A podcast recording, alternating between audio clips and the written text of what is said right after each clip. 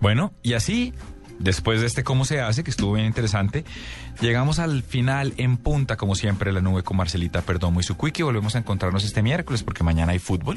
Entonces, hasta el miércoles, señores. Chao, Bueno, luego, muchas Buenas gracias.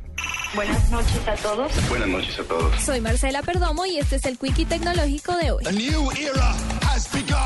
La Administración de Alimentos y Medicamentos de los Estados Unidos anunció la aprobación para uso comercial del Cefalí, un dispositivo desarrollado para disminuir los episodios de migraña y fuertes dolores de cabeza. Cefalí es una diadema plástica que se coloca en la frente de los usuarios y que a través de un electrodo adhesivo emite una corriente eléctrica de bajo voltaje que estimula la raíz principal de los nervios vinculados con el dolor de cabeza. Cefalí, que ya se encuentra disponible en el mercado por un precio de 249 dólares, disminuye en un alto porcentaje los episodios de migraña al ser utilizado por no más de 20 minutos diarios por recomendación directa de sus creadores.